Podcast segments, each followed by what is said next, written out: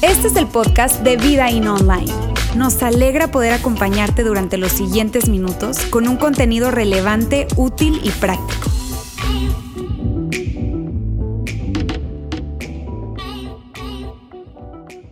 Si eres mamá o papá como yo, seguramente anhelas que tus hijos quieran pasar tiempo contigo y que te vayan a visitar cuando sean adultos, que te lleven incluso a los nietos. Sueñas con tener y disfrutar una buena relación con ellos. Si te identificas con este deseo, no te desconectes porque hoy quiero compartir contigo una cosa que podemos hacer para que este sueño que tenemos se convierta en una realidad.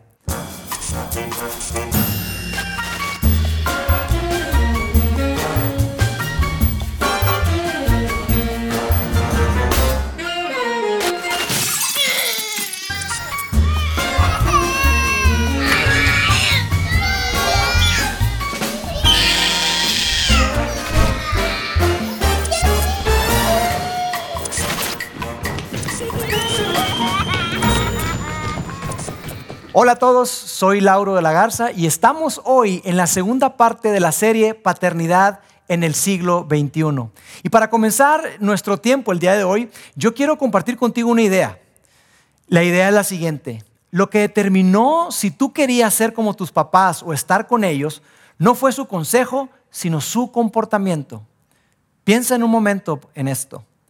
Fue la manera en que se comportaron contigo, con tus hermanos y con las demás personas, lo que hizo que tú quisieras pasar tiempo con ellos. Fue lo que te marcó en tu relación con tus padres. Entonces, si esto es verdad para ti y para mí, lo que determinará que tus hijos quieran ser como tú o quieran pasar tiempo contigo cuando sean grandes, no serán tus consejos, no serán las reglas que establezcas o tu habilidad como padre, sino tu comportamiento.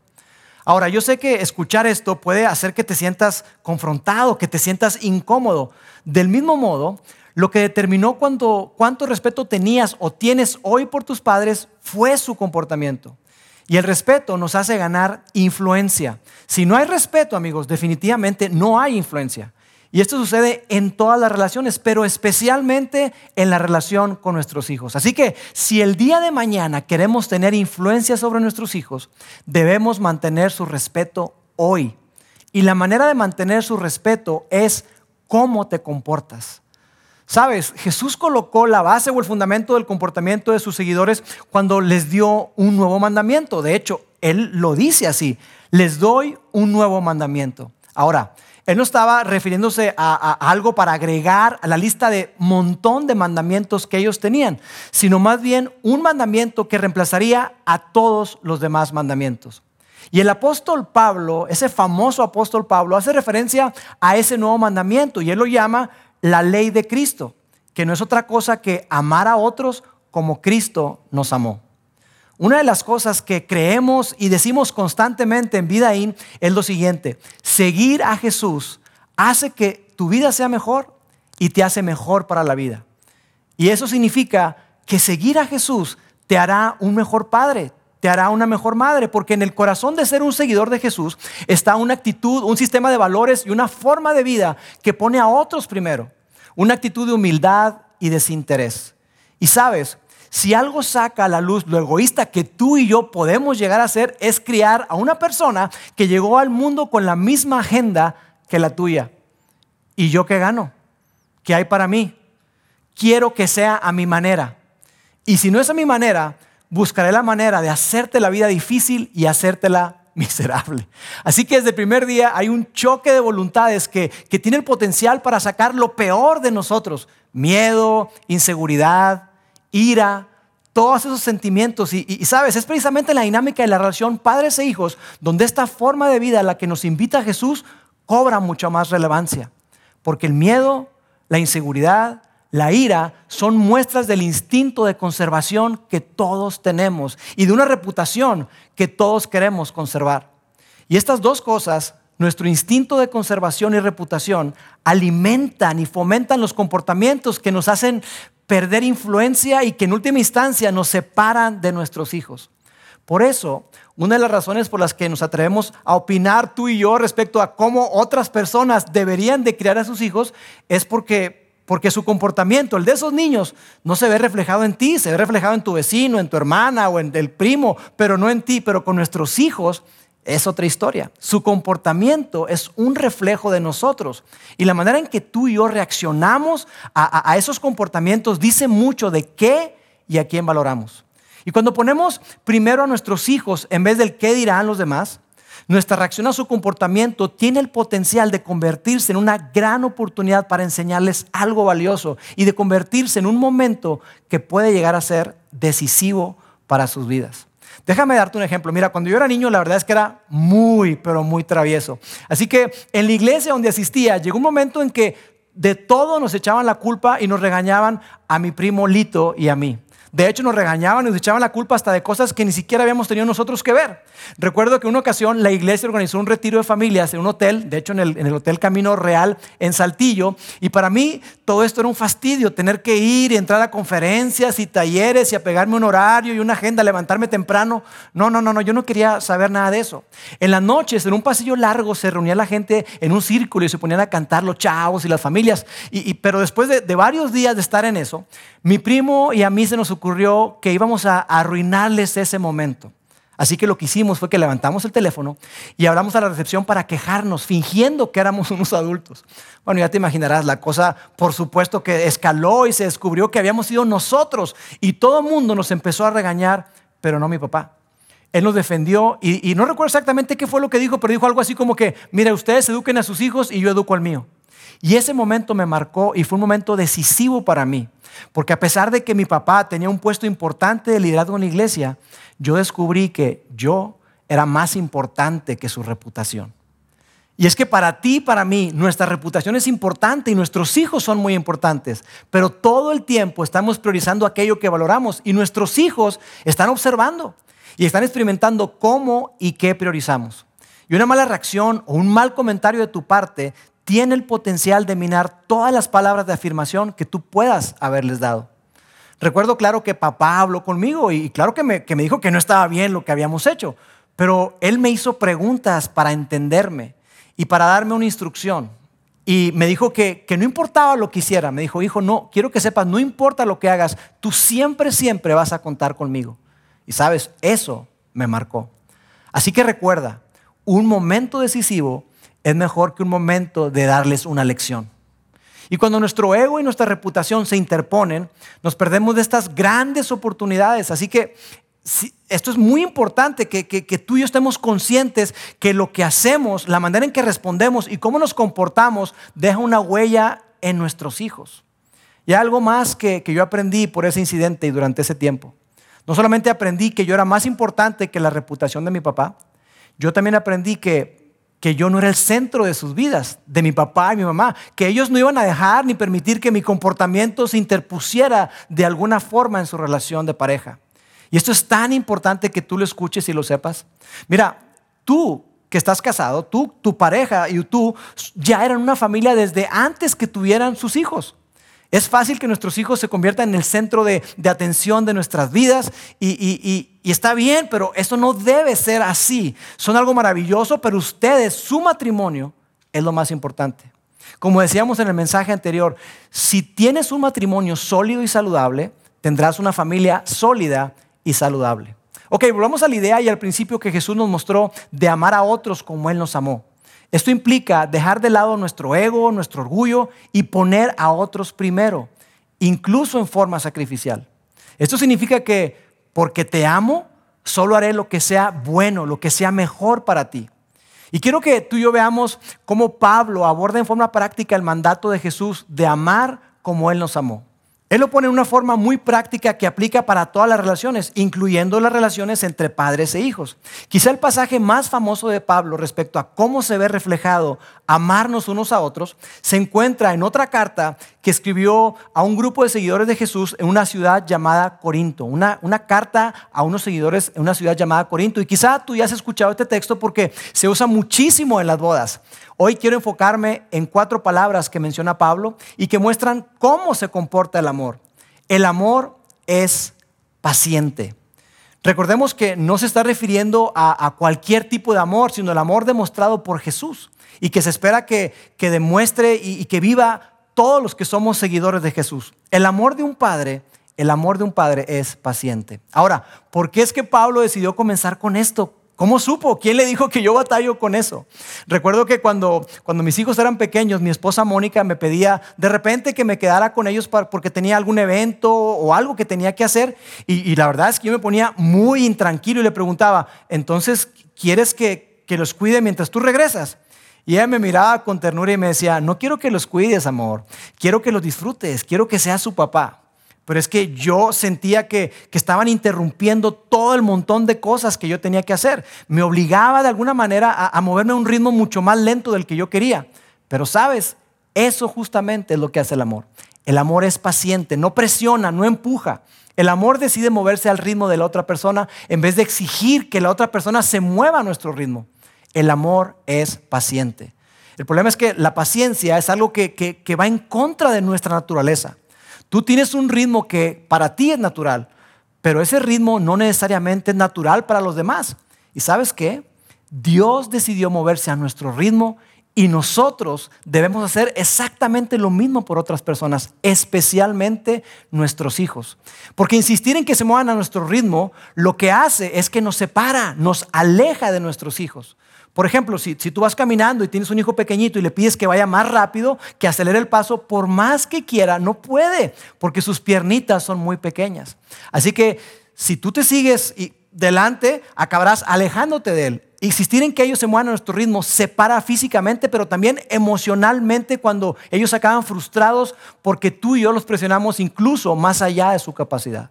Y lo que Pablo nos dice a los padres respecto a esto, también se encuentra en otra carta que escribió a seguidores de Jesús en una ciudad llamada Colosas.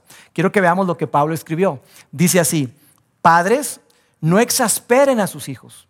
Y la palabra exasperar es no los provoquen, no los hagan enojar, no los irriten, no hagan que se frustren. No quieran siempre ganar, no quieran siempre tener la razón, no quieran ganar todos los argumentos, pensar que saben más y no los presionen tanto. ¿Por qué? Mira por qué Pablo dice que no debemos hacerlo. Padres, no exasperen a sus hijos para que no se desalienten. Se van a desanimar, se van a desmotivar y van a acabar alejándose de ti. Y tú no quieres eso. El amor es paciente. Ahora, quizá alguien pregunte, sí, pero si no los presiono y no les exijo, entonces no van a alcanzar su máximo potencial, entonces eh, no van a llegar a ser lo que yo quiero que sean. ¿No van a llegar a ser lo que tú quieres que sean? ¿Estás seguro de eso? Yo te pregunto, ¿realmente quieres eso? ¿No sería mejor que ellos descubran eso para lo cual fueron diseñados, eso para lo que nacieron y que tú les ayudes a descubrirlo? Eso es lo que hacen los buenos padres. ¿Debemos inspirar y motivar a nuestros hijos? Por supuesto que sí. Pero debemos de presionarlos al grado del fastidio y estarlos comparando todo el tiempo. Eso claro que no. ¿Por qué? Porque los desalienta.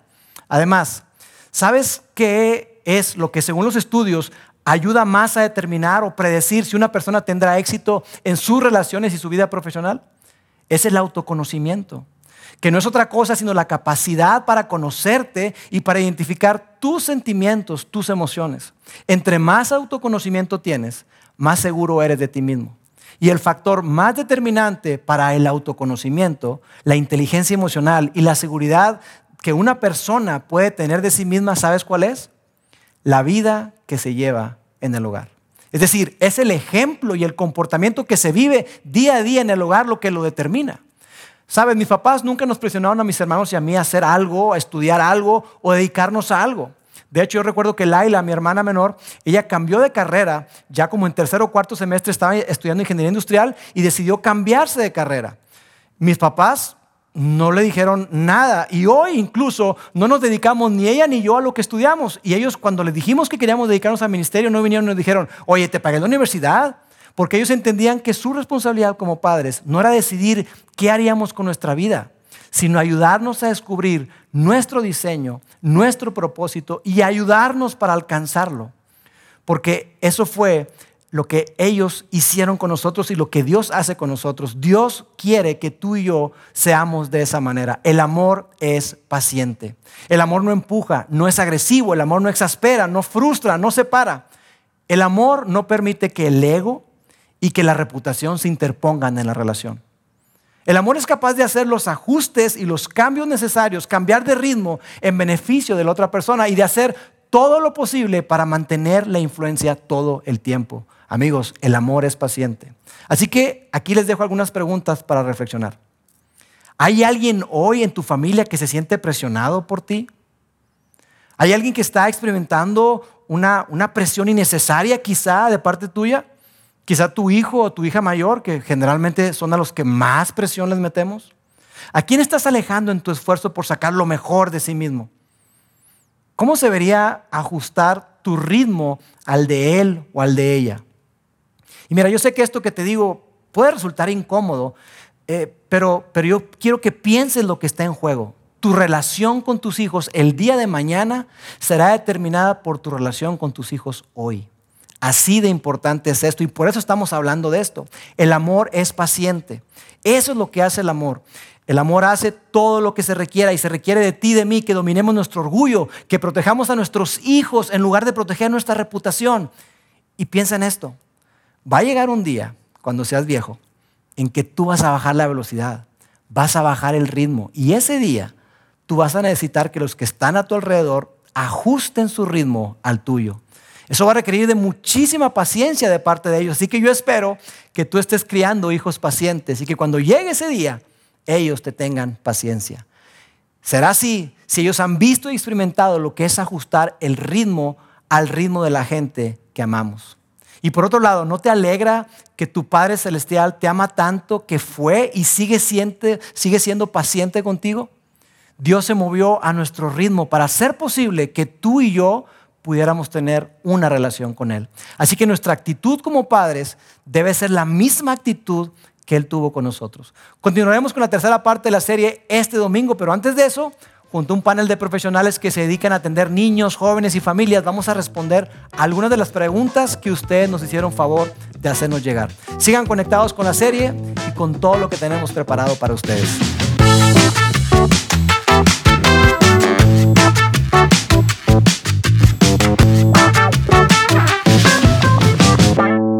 Amigos, nos encontramos aquí ya con nuestro panel de profesionales para contestar las preguntas que ustedes nos hicieron favor de, de, mandarnos, de enviarnos. De verdad que muchas, muchas gracias por su participación. Queremos agregarles valor, así que hoy quiero dar la bienvenida aquí a mis amigos. Me acompañan y lo voy a leer, discúlpeme, porque no quiero equivocar o decir algo que, que no sea. Eh, se encuentra con nosotros Ruth Ayala, que es psicóloga. Ella está enfocada en las familias y en parejas. Generalmente ve a adultos, a parejas, pero cuando se presenta la oportunidad, también ve a adolescentes o a niños con síntomas, pero los ves en familia, ¿verdad? Gracias por estar con nosotros, Ruth. Gracias. También por acá, de este lado, se encuentra Carlos Ordóñez. Carlos es, eh, tiene un certificado en Yale en Ciencia en el Bienestar.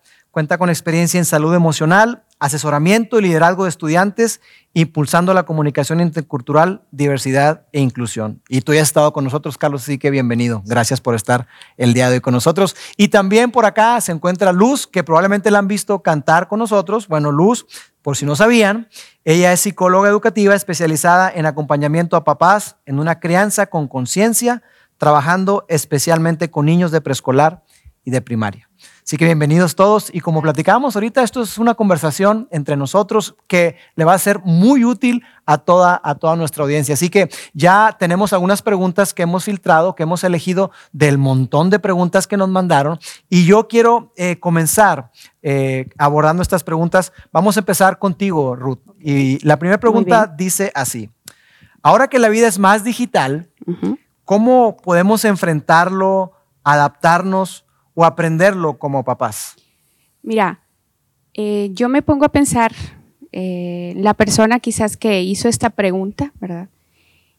Si tú ya eres padre, tú ya pasaste por una devaluación, tú ya pasaste por una crisis, tú ya pasaste por una pandemia, quizás hasta por COVID. Entonces, ¿qué nos cuesta? Digo, como papás, yo tengo tres hijos, adolescentes todos, eh, ¿Y qué nos cuesta, verdad? ¿Qué tan difícil sería tomar herramientas que mis hijos ya tienen? ¿sí? Conocer, enseñar, que, me expliquen y de paso, ¿verdad?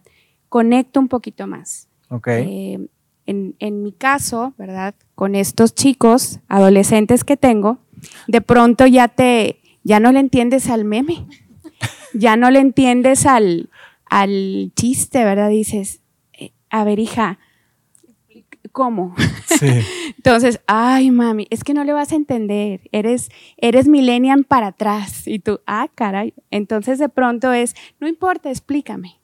Ok. No, no, no te quedas con el, el no del niño, no te quedas con el no del chico o de la chica, es, oye, ¿de qué se trata? Yo ya, ya subí o ya accedí a tal red y, está chistosa, pero no le entiendo, pero le voy a entender. Entonces, de pronto, vamos a hacer un, como que un, una mirada hacia atrás y date cuenta tú como papá lo que te ha tocado vivir.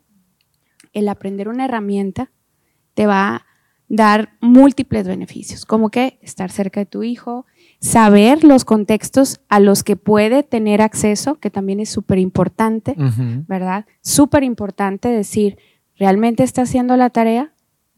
O me hace como que está en clase y no está en clase, ¿verdad? Porque pues ahorita las, esto así es. Entonces sí necesitamos, eh, nos, lo ocupamos nosotros para seguir en vigencia como esa primera opción como papás, ese primer cuidado y creo que es sumamente importante.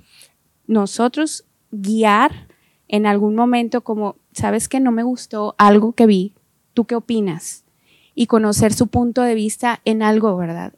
Pueden ellos verlo como normal o no, pero creo que Muy bien. es una forma. Entonces estás diciendo que de alguna forma eh, no es algo nuevo, hoy es una cosa, un mundo digital, pero hemos enfrentado muchas cosas en el pasado y, más bien que utilicemos eso como una oportunidad de conexión.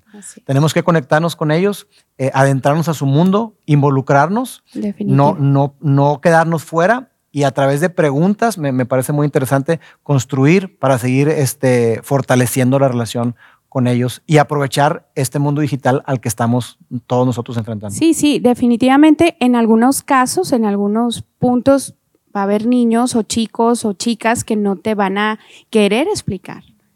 Pero bueno, no es el único canal. Tú puedes buscar otras opciones y de pronto llegar con tu tema, ¿verdad? Tu hijo va a ver tu interés. Y esto es sumamente importante. Yo nada más quiero eh, cerrar con el, digo, en esta, este punto es, ¿cuánto tiempo estuviste tú quizás cuando tu niño era chiquito y tú con el móvil? Ahora quizás está invertido. Invertido. Hay que tener cuidado. Yo creo que algo súper importante también agregar ahí es que en estos momentos de enseñanza, como con, ya sea con los niños, que incluso también ellos te enseñan luego cómo picarle al iPad, al celular, son momentos en donde aportamos a su autoestima. O sea, el que ellos sientan que nos están enseñando algo, les da un papel de soy especial para mis papás, para mis maestros, para mis amigos incluso, eh, y los hace sentir parte de y les da un rol activo en este proceso. Entonces siento que eso también como aporta a cómo me siento, lo, con lo que sé, con lo que soy. Claro, claro, qué interesante eso que menciona Luz. Y de hecho, continuando contigo, eh, vamos a pasar a la siguiente pregunta, una pregunta eh, interesante que, quizá muchos papás hoy, por lo que estamos viviendo, esta, este mundo de pandemia y todo digital y, una gran conexión digital, pero una desconexión social, eh, provoca muchas cosas. Entonces la pregunta va en este sentido, dice, ¿cómo apoyo a mis hijos con crisis de ansiedad? Ok, bien, pues sí, definitivamente en los últimos años, definitivamente ha habido muchas crisis de ansiedad, ha habido muchas conductas y muchos cuadros, eh, digo, tanto Ruth como yo podemos estar de acuerdo en que a nuestros consultorios llegan familias y niños y adolescentes con, con síntomas y con signos de, de ansiedad. Y lo podemos ver en diferentes niveles, a diferentes grados, quizás en algunos niños más eh, evidente que en otros y pues es muy diferente de una persona a otra, o sea, no va a ser lo mismo como una persona vive un cuadro de ansiedad a como lo vive a como lo vive otra. Entonces, creo que algo muy importante entender es como de qué se trata primero para que sepamos dónde estamos eh, parados y que podamos entonces saber cómo actuar. Y muy brevemente, pues la ansiedad es, es un exceso de futuro, por decirlo en pocas palabras. O sea, es cuando hay un temor, una preocupación muy grande sobre algo que no ha sucedido, pero que me está generando ansiedad pensar en que pueda suceder. Algo que ni siquiera ha llegado, que quizás ni siquiera pueda ser real, que quizás es un pensamiento irracional, pero que me está generando un temor o incluso una pérdida. Entonces, Podemos ver, por ejemplo, personas que lo manifiestan o niños que lo manifiestan con mucha necesidad de movimiento en sus manitas, en se paran de su lugar todo el tiempo. En jóvenes, por ejemplo, lo podemos ver que se aíslan muchísimo o conductas alimentarias excesivas. Podemos verlo de mm. diferentes maneras, pero la, la, idea es que, que como los adultos que los, que los rodeamos podamos intervenir de la manera correcta. Y muchas veces creemos que, que intervenir con la ansiedad es querer como, eh, voy a ejemplificar aquí con mi amigo, este, queremos intervenir como, ok, ¿estás bien? ¿Todo bien? No, sí, bueno, ok, atiéndeme, como que generar más ruido o hacer preguntas en el momento. Entonces, eso como que es todo lo que queremos evitar. Queremos modelar la conducta como de no ansiedad, como la calma, que buscamos modelar la calma, que la persona pueda respirar y entonces hacemos un poco de contacto físico con nuestros niños en específico, eh, agarrando sus manitas, haciendo como un contacto en la espalda, buscando que corporalmente ellos puedan sentir que todo está bien. Y algo súper, súper importante es que en todo momento ellos sepan que esa crisis de ansiedad va a terminar.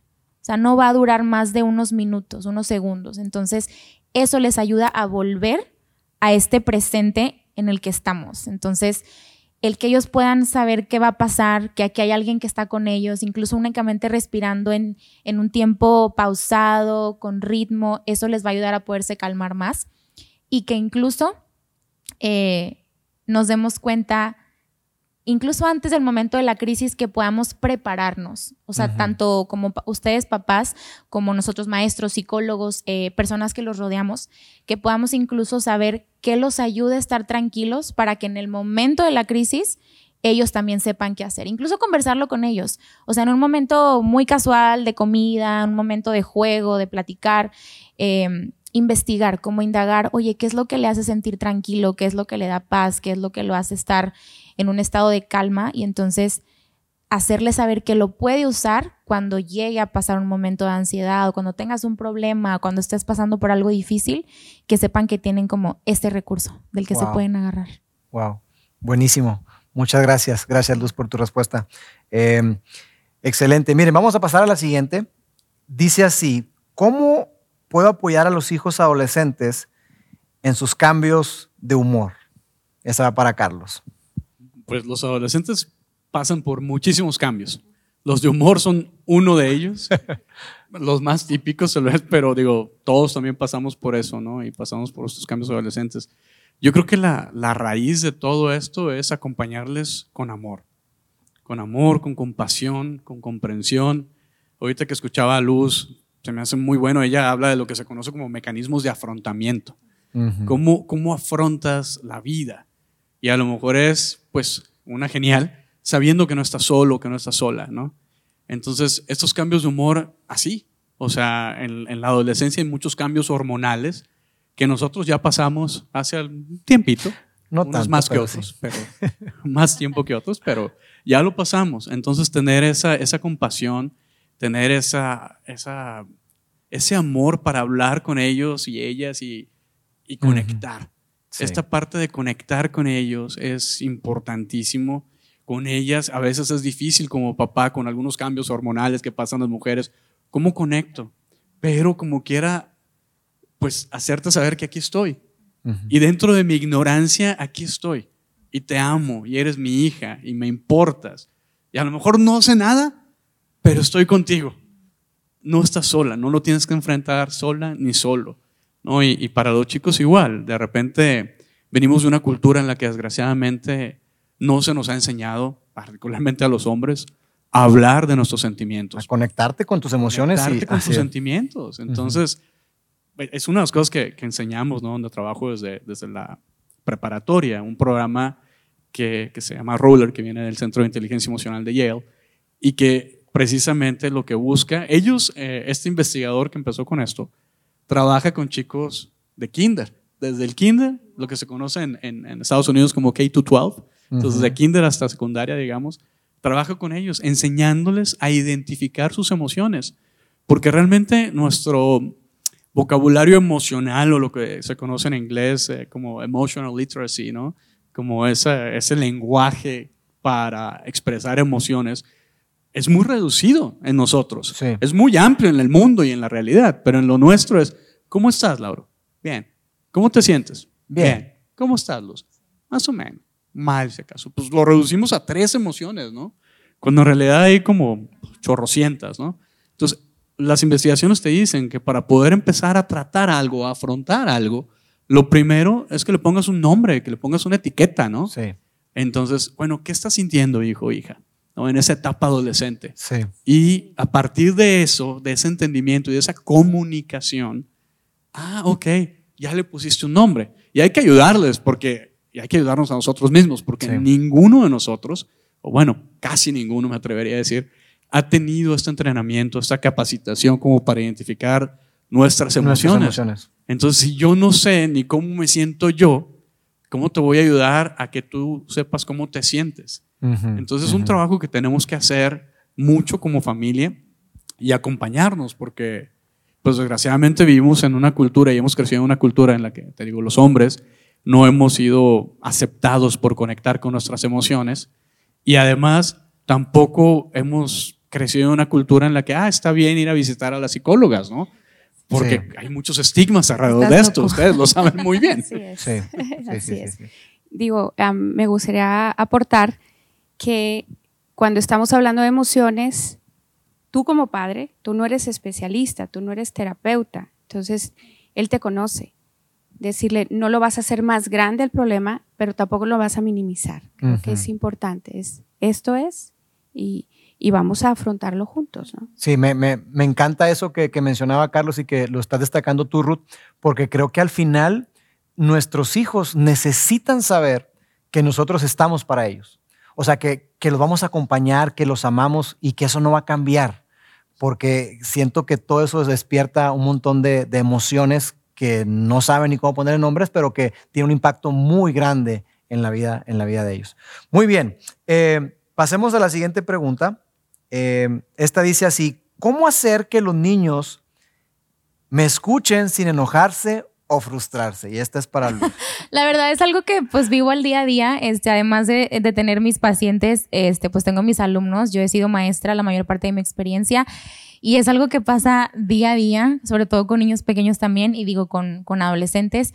Y creo que si lo pudiera resumir en una sola palabra, creo que sería regresarla y decir escuchando. O sea, creo que sería decir como eh, primero nosotros escuchar. Y lo conecto con lo que tú dices ahorita. Quizás no sé, quizás no entiendo cómo te sientes, quizás no sé por qué hiciste esta conducta, esta travesura o tomaste esta decisión, pero no voy a asumir. Creo que eso es algo muy Mm. importante, el que como los adultos que lo rodeamos podamos dejar de asumir que entendemos lo que les pasa. Quizás sí, quizás sí entendemos lo que les pasa y quizás los conocemos y sabemos por dónde va, pero qué importante poder detenernos hacer preguntas. O Sí. sea, y no nada más estas preguntas de, oye, ¿cómo estás? ¿Cómo te fue hoy? No, pues bien, no, hacer preguntas específicas que, que ellos puedan darnos información para entonces entender.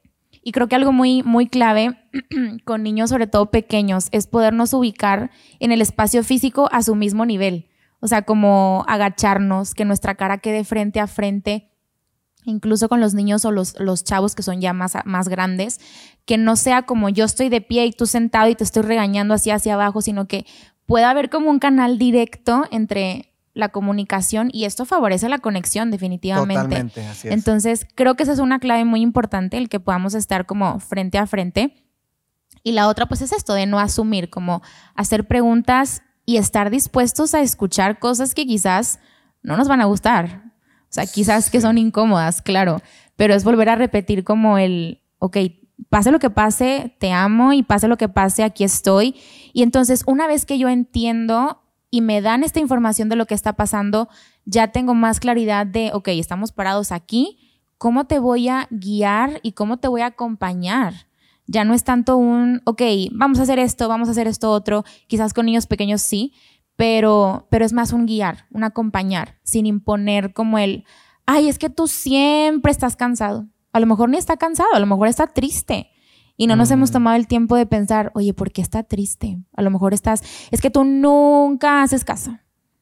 ¿Por qué hoy no hiciste caso? O sea, como incluso poder otra vez irnos al presente. En este momento quizás fue un día difícil para ti, Sí. Ok, ¿cómo le hiciste para que hoy fuera un día difícil? ¿O ¿Qué qué, ocurrió? podemos ¿Qué hacer? ocurrió? Ajá. Ajá, ¿qué ocurrió? ¿O qué podemos hacer para que mañana no sea un día difícil? Entonces, como que hacer preguntas que a ellos incluso los hagan pensar también como, ah, ok, o sea, sí, hoy fue un mal día, pero no quiere decir que los demás fueron un mal día o que el, de- o el día siguiente va a ser un mal día. Entonces, esto hace que una conversación gire muy diferente al enojo, o me resisto, o hago berrinche, o no escucho. Entonces, eso como que ayuda, ayuda mucho. Wow, qué, qué interesante. Y bueno, esto, esto que menciona Luz, pues de ponerse a nivel, es lo que se conoce como rapport, ¿no? Así es. Construir rapport, ponerte ahí. Pero algo también que, que me llama mucho la atención es, es importante que hablemos del comportamiento, porque de repente dices, que eres un necio. Etiquetamos. Es que eres, eres. Y le estás poniendo esa carga, ¿no? De que la persona es así. Cuando, oye, no, a ver, espérame, Luz. Es que ahorita, hoy, te comportaste de esta forma. Tu comportamiento fue así. Tú no eres así. Tu comportamiento fue así. Entonces es muy diferente cuando le, le, le- le pegas, ¿no? Una etiqueta, un comportamiento eh, a la persona de que es así a cuando lo pones en el comportamiento y lo describes, ¿no? Mm. Claro, y porque al final de cuentas, pues son palabras absolutas, el nunca, siempre, y son palabras que incluso etiquetan y son muy difíciles de borrar Sí. cuando van creciendo. Sí, sí, definitivamente nosotros no nos damos cuenta, ¿eh? Seguramente, este, o sea, como papás, no nos damos cuenta del poder que tienen nuestras palabras y cuando asumimos y etiquetamos y, emitimos un juicio. Entonces ahí es una muy, muy buena eh, eh, eh, enseñanza, un muy buen tip para los papás de que "Ey, escuchen, no pongamos etiquetas. Excelente, muy bien. Eh, esta pregunta está muy interesante y es para Ruth. Dice así. ¿Cómo tratar con nuestros hijos los temas de género y preferencia sexual sin caer en lo religioso o fanático? Como iglesia, este, generalmente las iglesias hemos sido etiquetadas, se nos conoce por eh, eh, cómo reaccionamos, las cosas que decimos. Entonces aquí la pregunta es, ¿cómo tratar con nuestros hijos los temas de género y preferencia, preferencia sexual sin caer en lo religioso o fanático? Ok. Primero que nada, tú te tienes que identificar, tú como padre, que tú no eres el fanático ni el religioso. O sea, si vamos a trabajar etiquetas, pues quítatelas tú también, primero que nada. O sea, tú no las tienes. Entonces yo no voy a hablar de algo que te va a lastimar ni nada, al contrario, quiero que me platiques todo, ¿verdad? O sea, estas, esta, vamos, es más común y se, se ve muy común eh, esta situación de género, esta parte inclusiva y, y todo lo que estamos viendo socialmente y está eh, cómo trabajar esto con nuestros hijos, Sí. ¿no? Entonces, ¿qué se puede hacer? En primer lugar, considero que el respeto es sumamente importante. Tú tienes que respetar la elección de, de alguien respecto a su, a su elección de pareja, ¿verdad? O sea, nosotros tenemos que mostrar este respeto porque el respeto es recíproco.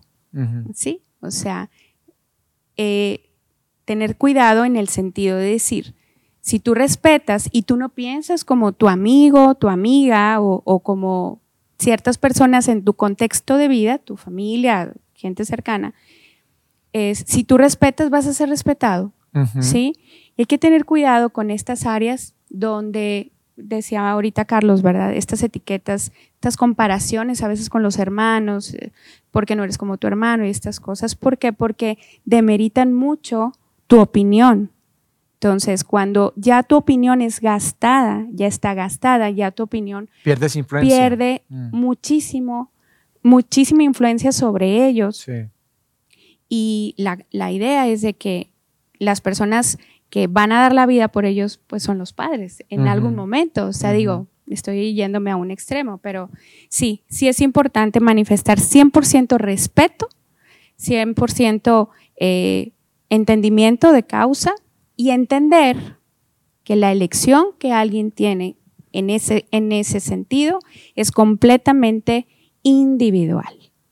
¿A qué, me re- ¿A qué me refiero? Me refiero, no podemos generalizar, ¿sí? No porque ahorita es eh, algo muy, muy evidente, algo muy, este, muy notorio, significa que, bueno, entonces yo puedo negociar que a lo mejor yo pueda tener o no tener eh, pensamientos, dudas de mí, de mis elecciones, ¿verdad? Como, como una situación de tengo que encajar, como en algún momento, bueno, para entrar a un grupo tengo que, están fumando todos, pues yo tengo que fumar, Sí. ¿verdad?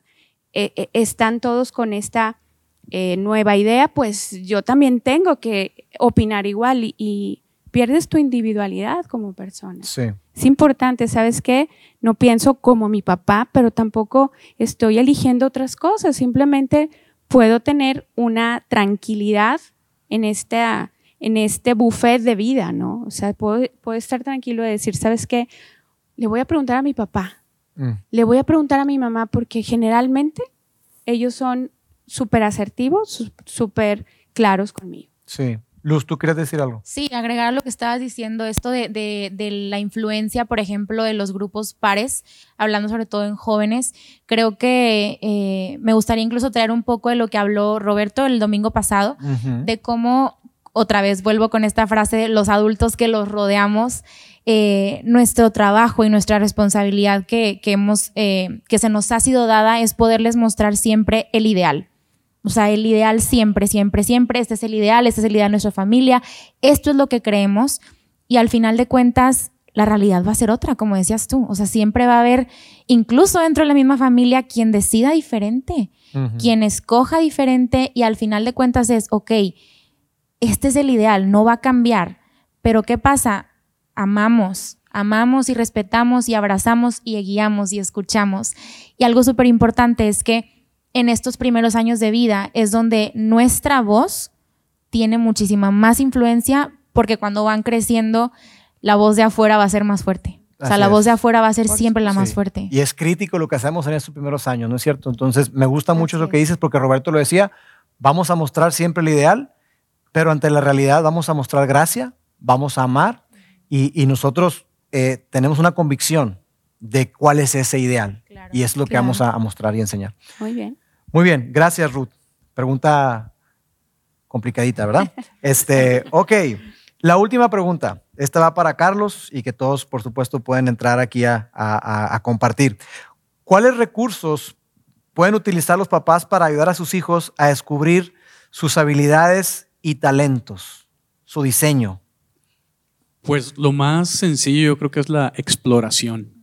Y sobre todo con niños chiquitos. Eh, por ejemplo, en el caso de nosotros, tal vez pensarán que porque trabajo en una institución educativa, pues estoy muy eh, pues apegado a lo que es la, la educación y la escuela tradicional.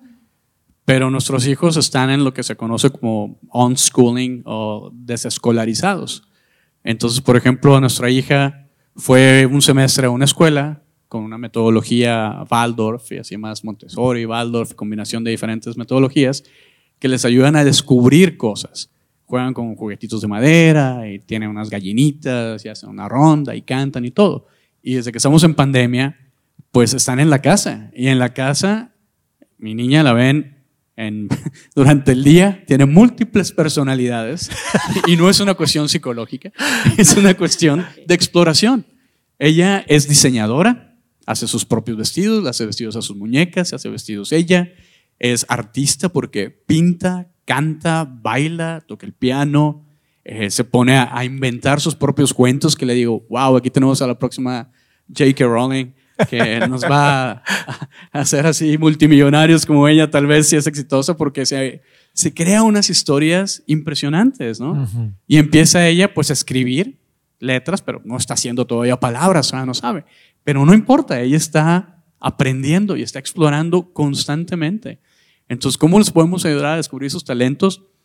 Pues dándoles confianza de que exploren en un ambiente seguro que estamos Correcto. creando, en el que no van a ser juzgados ni juzgadas, sino que todo es, wow, no tengamos, no tengamos expectativas. Y fíjense qué, qué interesante esto, a lo mejor les parece medio loco, pero es diferente ver las cosas con expectativa a verlas con curiosidad.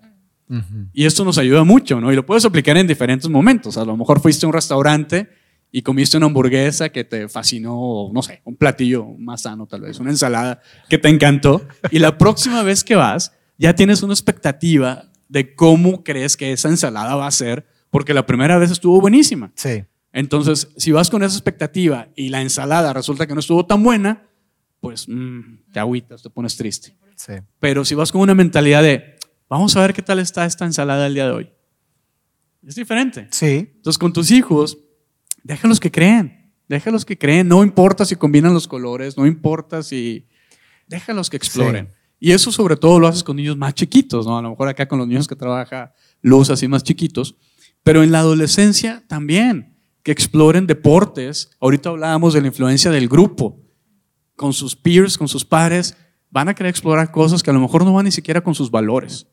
Entonces ahí es muy importante que le demos ese apoyo emocional de que, oye, no necesitas hacer ni ser de cierta forma para ser amada por nosotros o ser amado por nosotros. Y a lo mejor cuestionate si realmente quieres entrar y pertenecer a ese grupo que no va realmente contigo. Sí. Pero es parte de la exploración, ¿no? Sí. Sí. Fíjate qué importante porque yo creo que decimos algo acá que la aceptación pavimenta el camino a la influencia. Y esa aceptación que buscan los niños, pues principalmente cuando están pequeños, es de sus papás. Pero si de nosotros lo que reciben es rechazo o etiquetas o, o que estamos asumiendo todo el tiempo, eso nos va a jugar en contra el día de mañana. Y qué padre que podamos nosotros tener esa convicción de crear ambientes seguros donde, donde podamos hablar de todo. Tú hace un momento lo decías, Ruth, o sea, tenemos que crear un, un, lugar seguro en nuestra familia para que sepan que pueden hablar de cualquier cosa. Qué importante y descubramos es juntos. Así es, así es. Muy bien, pues amigos, gracias, gracias por este tiempo. Eh, muy valiosas sus respuestas a estas preguntas que mandaron ustedes. Gracias por mandar sus preguntas, de verdad que creo que, que es valioso. Sigamos abiertos en la conversación. Si ustedes quieren continuar por ahí también, déjenos sus comentarios en el chat porque queremos seguir ampliando la conversación. Nos vemos la siguiente semana. Seguimos con nuestra serie Paternidad en el siglo XXI. Conectado a los contenidos de Vida In Online a través de nuestro sitio web y de las redes sociales. Muy pronto estaremos de vuelta con un nuevo episodio.